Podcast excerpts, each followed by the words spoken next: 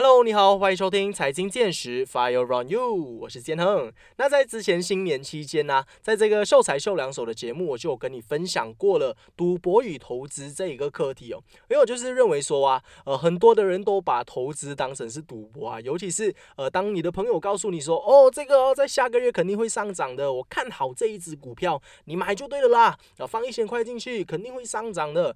当你不了解这个公司的背景啊，它是做什么样的生意的，它的盈利。模式是什么啊？为什么这一家公司会赚钱？为什么它有这一些潜力？什么都不知情的情况下，就把所有的钱投入到一只股票当中，其实这个就和赌博是没有什么差别的。所以我一直都认为啊，赌博和投资它只是一线之差而已。那为什么我会一直提倡你说要去投资，但是完全不会提倡你说要去赌博呢？是因为投资是在你有资讯的情况之下。呃，是在你能够掌握资讯的情况之下，再去做一些分析、推导出来的一个推论，预测说这一只股票在多久之后它会上涨，是在你有资讯的情况之下做出的判断。而赌博呢，它是一个完全只靠机会的情况下呵 呵做出的一个行为而已。那如果是说赌博，你能够掌握到这一些资讯。就是说，这个就不是等于赌博，而是等于投资了，对吗？如果是这样子反向推导的话，那有没有可能就是也能够靠赌博来致富呢？我不知道你知不知道啦，就是在这个世界上哦，确实是有职业赌徒这一个行业的，有些人他真的是靠赌博为生的。那为什么这一些人他能够每一次都靠赌博获胜，呃，得到一些钱？到底职业赌徒他是一个能够维持生活的一个工作吗？今天呢，我们就邀请到一个曾经的职业赌徒。为什么是曾经呢？呃，也就是代表说，职业赌徒他是一个不能够赚钱的职业啦。就让他来告诉你，为什么赌博不是一个致富的方法。为什么赌博永远没有办法致富？如果你是很痴迷于赌博的朋友，又或者说你身边有这一些很痴迷于赌博的朋友啊，请你把今天的这一个 podcast 快快分享出去，让他们听一听，让他们尽快的回头是岸，对不对？赌博永远都是不好的啦。我们就来听听一下今天的嘉宾，他能够为我们带来怎么样精彩的故事和经历。马上有请林万兴牧师。Hello，大家好。嗯，Hello Hello，林牧师你好，可不可以请你跟听众朋友们先来个简单的自我介绍，然后打声招呼啊？嗯，好啊，各位亲爱的听众们，大家好，我叫林万兴牧师，那么我从事这个戒赌的工作啊，已经十九个年头了啊，哇是从零零三年啊，跟两个朋友我们开始创办了马来西亚新型戒赌会。嗯嗯嗯，那今天为什么会邀请到林万兴牧师上来我们的节目跟大家做访谈呢？其实是因为啊，我发现到真的很多的朋友们，呃，会认为说就是赌博跟就是投资这个东西，它其实有蛮有关联的。因为其实我认为赌博和投资啊，它其实只是一线之差而已。很多人把投资当成是赌博，也有很多人把赌博当成是投资。很多人希望可以透过赌博来致富啊。所以今天呢，为什么会邀请到林万？林万兴牧师上来哦，就是因为他曾经有过一段非常呃，可以说是悲伤的故事啦。他曾经是一个。呃，染上毒瘾的年轻人，然后是踏上职业赌徒的这一条道路。那之后他就成功的呃，就是转变他的生活啊，然后开始从事这个戒赌的工作。所以今天就希望能够透过他的故事呢，来跟大家分享一下，其实赌博能够为我们的生活带来怎么样的一些坏处。呃，可不可以请林牧师来跟我们分享你的故事？你是怎么样开始踏入这个职业赌徒的道路的？好，那其实每个人的原生家庭是没有办法去。去啊啊不在我的范围里面了，原生家庭啊，那我爸爸是一个职业赌徒哦。那如果说是职业赌徒，干脆说是职业老千啊，因为在当时整个的一些的社会环境跟那些赌场的设备没那么齐全的时候，我的爸爸的工作就是专门骗赌场的钱，所以我在这个家庭里面长大啊，我爸爸自然就成为我的偶像。当然，当时爸爸是不愿意让孩子赌博的啦，啊！但是当我到二十多岁的时候，也一事无成了。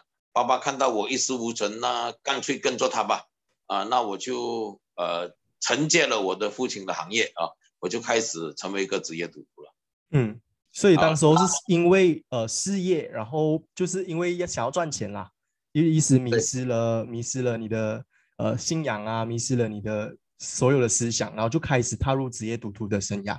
那当时候又是怎么样的一个机缘巧合之下，呃，你会越陷越深？那当时候你的生活是怎么样？你的心境是怎么样的？可以分享一下吗？OK，那当时我都说了，我们应该也可以称为职业老千啊。那老千，你问我老千是输钱还是赢钱？老千当然是。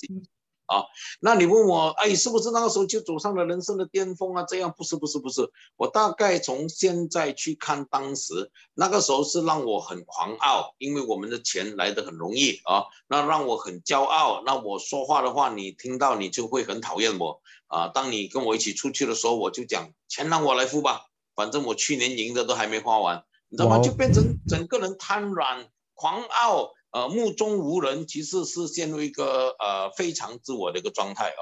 嗯，那当然也感恩了，因为后来赌场就越来越先进了啊。那那些录录摄像头啊，所有的东西啊，仪器都很先进了，也越来越专业了。所以基本上我们找不到赌场的任何破口，也就是说没有办法出钱。当没有办法出钱的时候，就没有办法赢了啊。那很坦白说，如果是叫做呃。很公正的去赌的话，我们是赢不了的。如果赢得了，赌徒不会越来那个赌场不会越来越大，对不对啊？所以变成那个时候，反而就另外一个问题就呈现了。另外一个问题就是不务正业、懒散、懒散赌瘾，花钱花的很厉害啊，所以人生就开始往下倒了。那最后我自己还呃染上了那个叫做呃软性毒品。嗯哼啊。所以变成开始，整个生命就走下坡了，走下坡了，开始啊，对自己的生活也在啊，都都觉得自己没有盼望，都觉得自己哎呀，算了，人生就是这样了，过完这事就算了。在人生最潦倒的时候啊，我是透过信仰改变我的生命啊，嗯，我那个时候就呃认认识了这个基督教啊，那么也刚巧我一开始认识了基督教没多久。没多久，我就觉得我的人生当中以前都没做过好事，我就很喜欢做一些啊义务工作。啊，我就在一个机构里面做义工，刚好有一群香港的啊叫做前赌徒，他们后来改变了，在香港也成立戒赌工作的，来到马来西亚做宣传，就那一刻就开始点燃起了这个，嗯。就是说，你当时候是怎么样的一个心境转变，会让你成呃变成一个职业赌徒，会想要有这个人生上的改变啊？因为当时候不是说没有钱花，然后可能当时候你的心情是非常低落的，因为你有染上毒瘾啊，还有毒品的毒品也也上瘾了嘛。所以当时候是因为你的心情非常不好，心情非常低落，才开始去寻求帮助嘛，然后才会认识到教会。当时候是怎么样的一个心境转变？嗯，应该是怎么样？那么其实我的重要点是，呃，染上软性毒品。嗯哼，染上软性毒品的话，那整个人就开始自暴自弃吧。啊，但是我当时我还是有我的公司的啊，我有做啊盗版公司啊一些呃那个 VCD 那时候很流行，但是我也有正版公司，而我的正正版公司是长期亏钱的。啊，只是做来好看啊，就是遮掩嘛，遮掩我在后面做的坏事嘛。那我的正版公司就请来了一个呃管理钱财的啊，那是他是基督徒来的，他来了以后帮我重整个公司重整了啊，我就看到这个公司好像不用亏本了。我觉得这个人很聪明啊，我觉得很这个人很聪明，我是觉得我一定要更进一步的认识他。那么他就带我呃带我去了教会。带我去了教会的时候，我就从教会里面人的生活，对我来讲是完全的是另外一个世界来的。我为什么另外一个世界？因为当时我的世界里面是这么样的，我是觉得一个男人啊，如果吃喝嫖赌没有的话，不像是男人呐。啊，所以我吃喝嫖赌全部都有了，你知道吗？那但是我后来在那边认识的那群人，真的是就是这么好的，就是没有吃喝嫖赌的。而这些男人呢，他们开始在聊天，他们都是聊家庭啊，聊这个聊那个，跟我是完全不同一个世界。我开始甚至抗拒，我觉得这个是主拉西巴尔这群是恐龙来的，这种男人应该是死光了的，你知道吗？但是后来我看到，真的是简单是爱，平凡是富。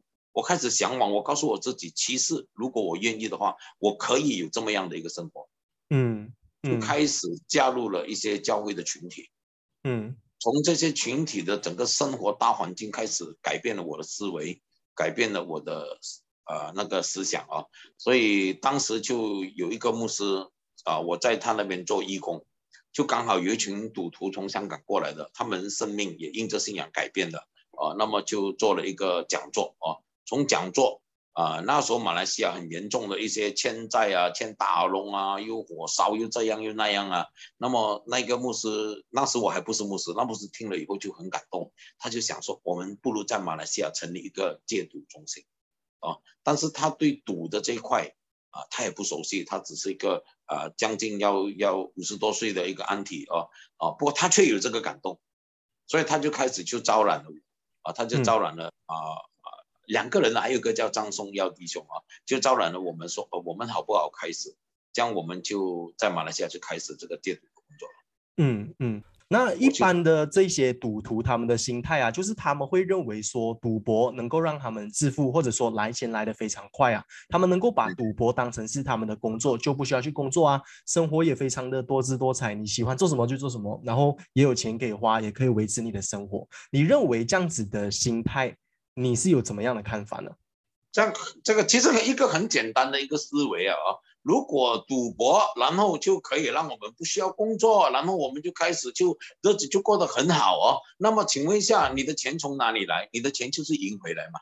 对对不对？那么如果你的钱赢回来，这个世界上的赌场应该会越来越少啊，因为赌场全部的钱都给你赢光了，对不对？我们看到赌场只有越来越大，对不对？那甚至呃，从新加坡，我们马来西亚、新加坡很靠近哦。甚至新加坡的前总理李光耀说什么？李光耀是反对赌的，因为爸爸是一个啊那个赌赌鬼啊，这是总统自己讲的，他是反对赌博了。但是他却说了一句：新加坡不开赌场不行。为什么不行呢？因为新加坡新币会流入进了马来西亚的云顶，会开始流入去菲律宾的赌场啊。这告诉我们什么？赌场是包赢的。所以新加坡。最后就开了两个赌场嘛，主要是什么抽税嘛，对不对？所以你从整个大环境里面已经看到，我们这么讲好不好了？你是不是能够自由自在，我就不懂了。但是我讲到那个投资赌场的那个，他们就越来越有钱了，啊，这个是确实在我们眼前所看得见的啊。所以你去认为一下看，那赌到底是赢还是输？嗯，哦，那最近那个啊，都都很高的奖金啊，那我想请问，奖金从哪里来的？奖金到底是从博彩公司的老板那边套出来，去筹钱筹回来让你去发财，还是那个奖金本来就是在你的身上赢回来的？嗯，当他能够出这么多奖金的时候，你知道多少个人已经付出了这个钱吗？所以从另外一个角度里面看，赌博从另外一个角度里面去看，我们在做出一些有点不太道德的行为。可能你问我，我都合法赌博，我都什么？为什么不？不道德啊！你看，你在拿着别人不愿意给你的钱财。我为什么这么讲？每一个人去买多多买彩票买什么的时候，他们都想说：哦，我要输钱了。没有这回事，每个都想我要赢钱，对不对？哦，别输了都不很甘很甘愿，特别是差一两个中，哇！我们广东人讲胆三胆快啊，对不对？这些都是不情愿输的人的钱啊，对不对？那如果你赢的话，请问一下，你赢了谁的钱？你赢了他们的钱。在另外一个一个观点，就是它使你变成一种懒散，就像刚才你讲的，那既然赌博都可以了，那我供下来干嘛？嗯，对不对？那如果真的是这么样的话，你供你的孩子去读书干嘛？小小就让他赌博吧，让他有更多的经验，累积更多的经验嘛，对不对？所以。赌博致富的这个观念是一个错误的观念来的，是。但是问我完全赌博不能致富吗？如果我们跟赌徒讲的话，我们讲不通的，因为为什么？因为毕竟我必须要这么讲，每一期的大奖都一定有人中的。他真的致富了，这期不中，下一期还是有人中啊。再不然五期后累积过后还是有人中啊，对不对？但是从我们的案例里面啊，我这里也有一个案例，就是中过了两次的结果。基本上从我们的观念里面，一个人如果中了两次这波，哇，从此无忧无虑，无忧无虑，对不对？但是有没有想到，因为中了两次的结果，他的金钱价值观出现了问题。我总是幸运的，当我没有什么钱的时候，我可以买很大的彩票。所以基本上，如果您说到万字啊、头头啊这类似的东西啊，我们都是赌的很小的额数。为什么？因为哎呀，博博彩嘛，都是一点点的嘛。但是你没有发觉到那个中过大奖的，他可以买一万块、买三万块、买五万块的温，或者或者买一大堆的哇，要整本书那么长慢慢来堆的，为什么？因为他尝试过甜头。所以在这种状况之下，他产生了另外一个东西，他越来越贪婪，他越来越懒散，越来越不务正业，然后花钱也觉得我总会再中多一次。那我这个中了两次呃 jackpot 的朋友，啊，最后就是欠下了一百多万的债务。嗯，本来是没有资格欠去借一百多万的，因为中了两次，他就借一百多万是没问题，最后就搞成。欠了一个啊，我我我这么讲好不好？啊，中奖，我们在报纸上看到他拿奖，中奖过后影响家庭的那一 part 的故事，从来没有人拍。对，如果你在网络里面去寻找的话，啊，我曾经在网络里面看过一个韩国有一个我忘记了什么机构了啊，那么他们就做了一个统计啊，啊，就是那十年里面中国大奖的。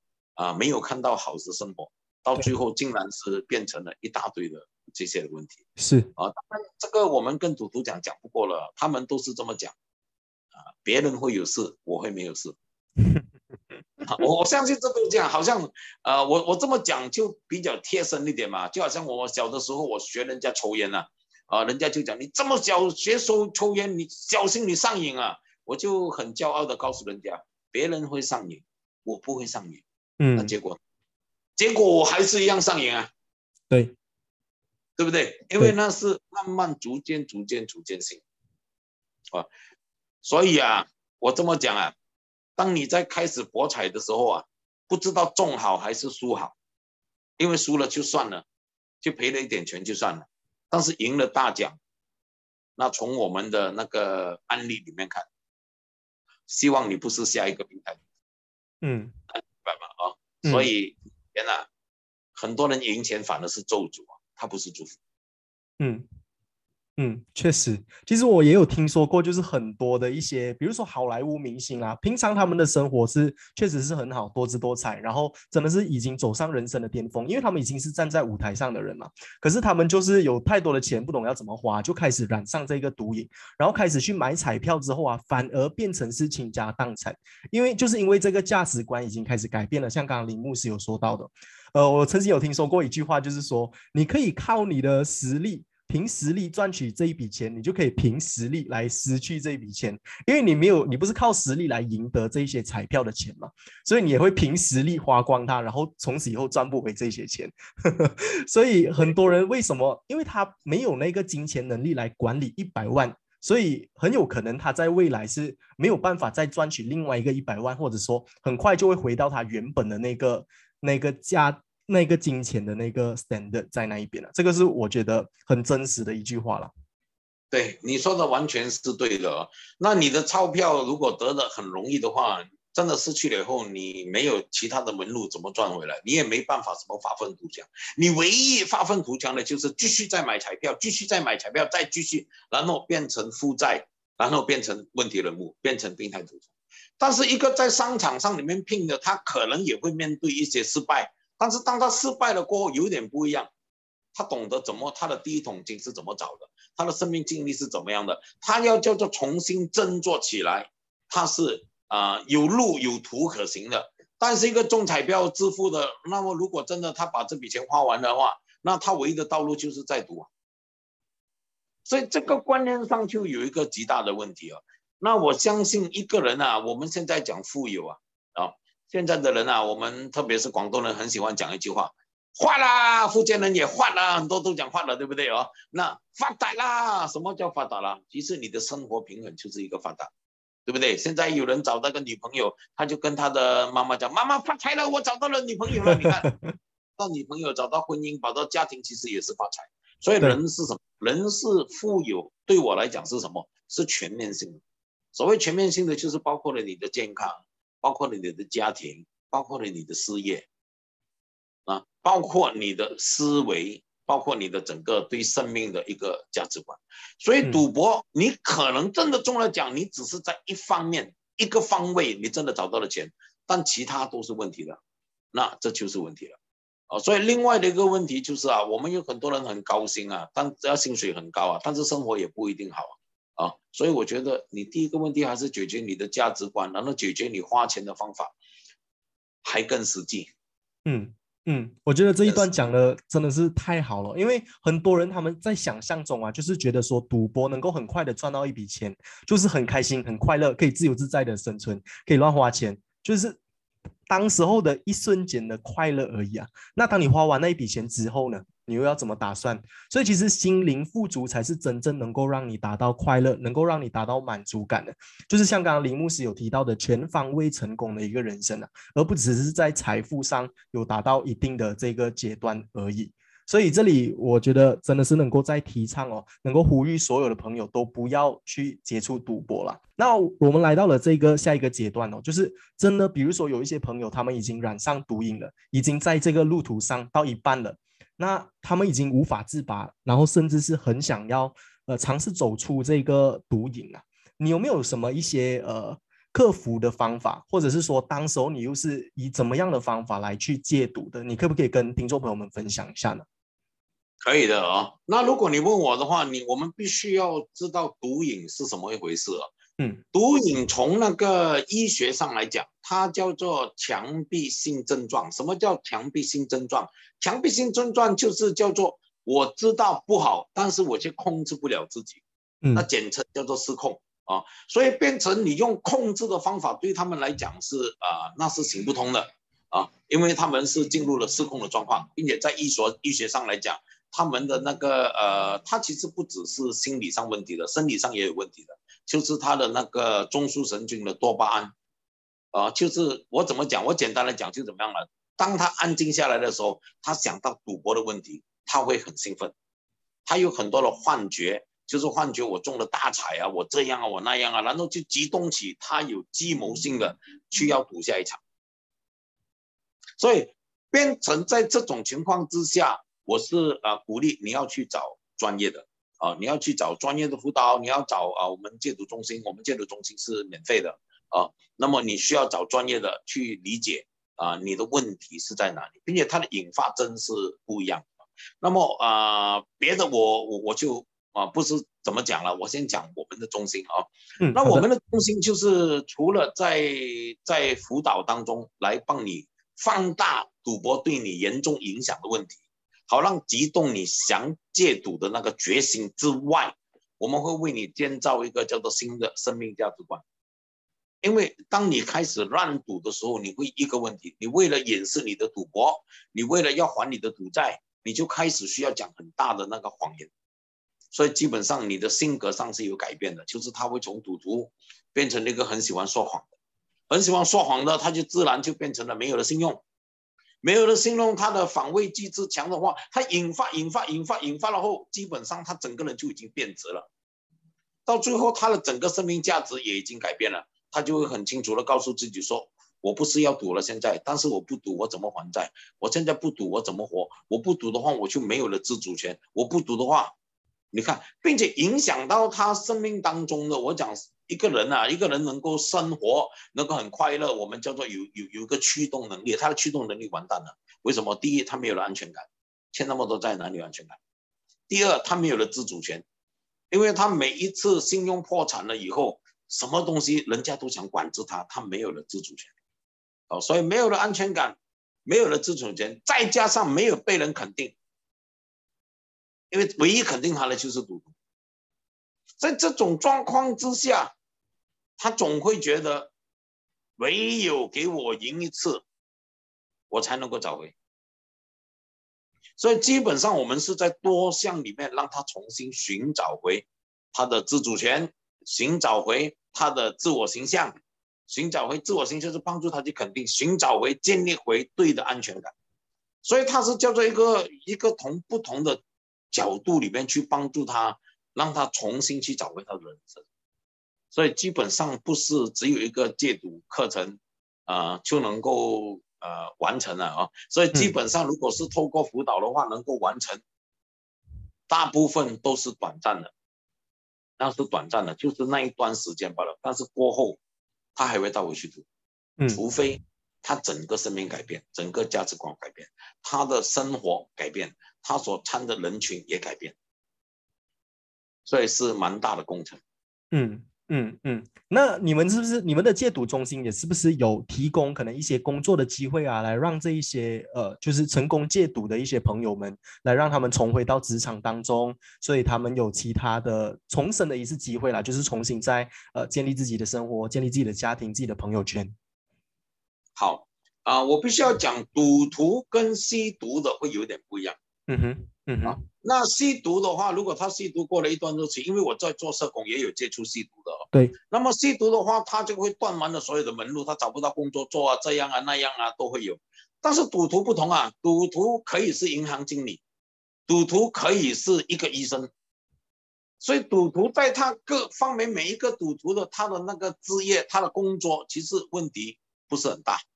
哦，反正如果有需要，我们就介绍他工作哦。所以，我们没有去制造一个工厂，让赌徒变成有工作做啊。我们会透过一些啊，我们叫做人脉网络去帮他重新找回他的工作哦。那最主要我们要制造的就是什么啊？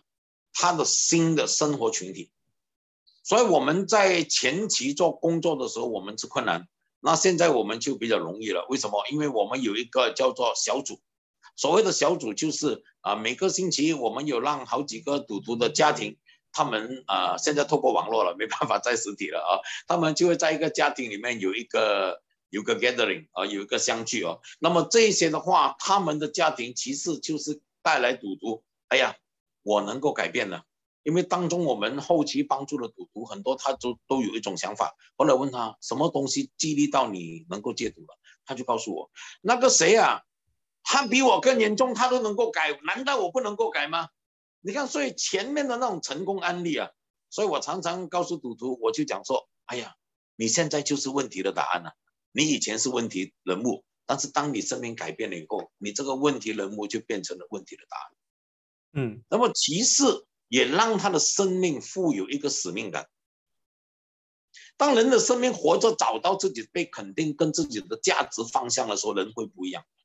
所以基本上我的模式是，呃，我期待、期望每一个我们帮助过的赌徒，他都是一个戒毒天使，因为他有一个使，他的使命就是帮助下一个要戒毒的。这一个不单只能够帮助他能够持续去戒毒，持续他要做榜样，也让他变成反败为胜的人生。嗯。要成为一个戒毒天使啊，他这个整个社会才会越来越好。但是我们从反方向来看哦，就是我这里是在想要请问一下林牧师啦，你认为呃我们的社会当中啊，会不会有一天真的是赌博这个东西会在人类社会当中消失？因为现在我们能够看得到的一个东西，就是所有的媒体啊，所有的这些赌场他们的生意模式啊，就是不断的在打广告，不同的 marketing 来让大家都以为赌博是能够很赚钱的一个东西啊。你是怎么样看待赌博的未来的？好，我我应该从一个不同的角度里面去讲啊。OK，那比如说我现在带领的一群人，我们大家都在做一件事情，就是打造无赌社会。好，很多人会觉得我们这些人很笨的，因为你到死的那一天，可能无赌社会也不会出现啊。对。但是你必须要知道，如果有一群人打做这样的一个使命、一个工作去做的话，我们就把赌博泛滥的整个东西就会越减越低。我不知道你没有听过一个叫做是那个那个叫做啊那个叫什么那个 share 那个庞贝克啊贝克的故事啊啊就是我们小时候听一个故事，就是有个老人家看到贝克被冲到沙滩上去，他就把它丢回去海滩，他会丢回去海滩，丢回去海滩，但是永远都丢不完了。但是如果没有丢的话，他就可能就绝种。哦，OK，对你讲对吗？哦，所以当有一群人这么去做的话，整个社会形态就开始有一种叫做平衡点。那当如果我们不愿意这么做的话，这个只有越陷越深。因为为什么？我们现在面临的一个最大的问题啊，是叫做经济效应。我大胆的讲，合法的东西不一定就是好的东西。嗯，我怎么讲？抽烟合法吗？合法，合法。但是请问一下，每一个政府都哇劳心动骨，在那个香烟那边写了一个字叫什么？抽烟危害健康。是。最近政府卫生局更加落力，哇，直接在那个香烟上面花了那个肺部已经烂了的这个来开始有点带有一种恐吓的方法，对不对？所以基本上政府的意愿是什么？最好我们全面不抽烟，对不对？是。但是他却批准抽烟了，因为现在的人讲到了第一个什么？第一个叫税收问题嘛，经济效益；第二个是人权问题嘛。嗯，是的。加上我们的吉兰丹，呃，那个因为回教政府嘛，哦，在开始要全部关闭了这个呃博彩，对不对？很多人就反对了，你杀掉了我的那个发财的机会了，对不对？所以在这个自由跟大家不同观念的社会里面啊，它的共存性是一定有的。我们现在没有办法，一定要跟病毒共存。对不对？但是我叫你跟病毒共存，我没有叫你做病毒啊。是的，对不对啊？那从另外一个观念里面，我想让听众知道一下，我们的整个大环境里面，我们发觉了一件事情啊。当一个人染上毒瘾，赌博的引号，周边被影响的至少有二十五个。我怎么讲？当你开始赌博的时候，遭殃的不是你一个吧？的，父母遭殃，特别是现在有大龙上门了，这样太太遭殃。儿女遭殃，兄弟姐妹遭殃，那甚至你的同学，甚至你的同事，他们都遭殃，他们都是你借钱的对象，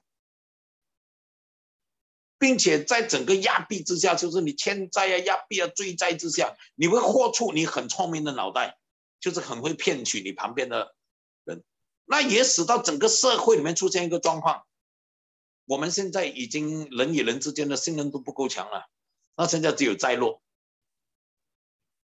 你 你对社会变变成没有盼望，怎么这个朋友又骗我，那个朋友就骗我，对不对？所以它基本上它是社会的另外一个角度里面看，它是一种毒瘤来的。嗯，那它就好像细菌一样，细菌我没有办法完全消灭细细菌，但是我总不可能不消毒吧？对，啊啊，其实就是这个状况啊。嗯，所以你讲说未来世界会不会有完全没有毒的世界，我不懂。但是有一个东西我懂的，当我们做的时候。它就能够取到平衡，并且减少。嗯嗯，好，这就是我的观念。非常好。那我们来到今天的最后一个问题哦，这里再想要请问一下林牧师的，就是呃，对于可能一些正在努力戒赌的朋友们呢，有没有一些鼓励的话语可以再告诉他们的？用或者说用你自己本身的一些经验来鼓励他们呃成功戒赌？好，我相信呃成功戒赌最大的问题就是你要改变。啊，那啊，我我讲一个很短的一个一个比喻啊，就能够帮助到你啊。那基本上我们常常搞错了啊。我常常跟赌徒讲一句话，我讲如果现在我跟你赌博啊，那建恒，我现在跟你赌博，你赢只是赢我两块，你输要输我两百块，那你要不要赌？不要，赢才两块，你当然不要，对不对？你当然不要，对不对？但是正在赌博的你，你没有想到说，你赢钱的时候你只赢了两块，一块叫做赌本，一块叫做赌债。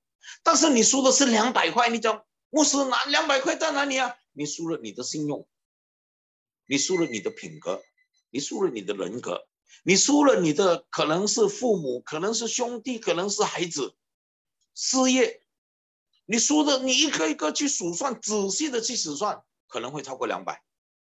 那其实在赌桌上你是赢两块输两块，但是在生命上在生活上，你正在赌做一件事情，赢只赢两块。因为最后变成赌徒的，只能够做钱，只能够做两件事：赌本跟还赌债。但是你输的是你整个人生，所以这是一种什么？这是一个不聪明的人的赌法。嗯，那如果你是没有赌博的人，你说：“哎呀，小赌怡情啊！”我现在给你一个新的观念，因为我们帮助的赌徒都是从小赌怡情开始。我只能够这么告诉你：小赌小风险，大赌大风险，不赌没风险是的。啊，你为什么把自己放在风险里面？好，愿能够祝福到你。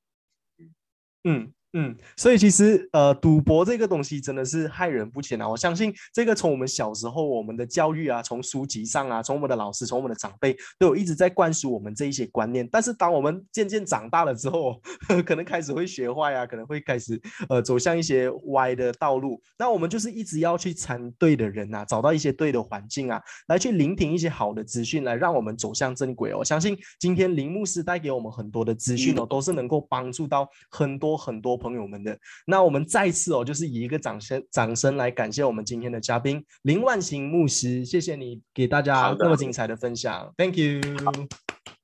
那林牧师，你有没有什么其他额外的想要再补充的点吗？好，最后我想告诉你，如果你真的现在被赌博困扰，或者你家里人现在已经成为病态赌徒，你不懂怎么办，你可以拨打我们的戒赌热线，我们的号码是零一三三三六。二九三三。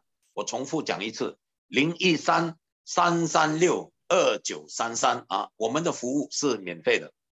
嗯嗯嗯，真心希望哦，就是林牧师今天提供的这些服务啊，还有他这么精彩的分享，真的能够帮助到所有的朋友们。呃，就算是你们身边的朋友们有可能面对到这样子的问题啊，你们也不用不用害怕，不用害羞，就是把这个问题正面的提出来，我们才能够把整个社会变成一个更好的发展呐。那我们再次一个掌声来感谢我们今天的嘉宾林万兴牧师，Thank you。好，谢谢大家，也谢谢大家给我个机会分享。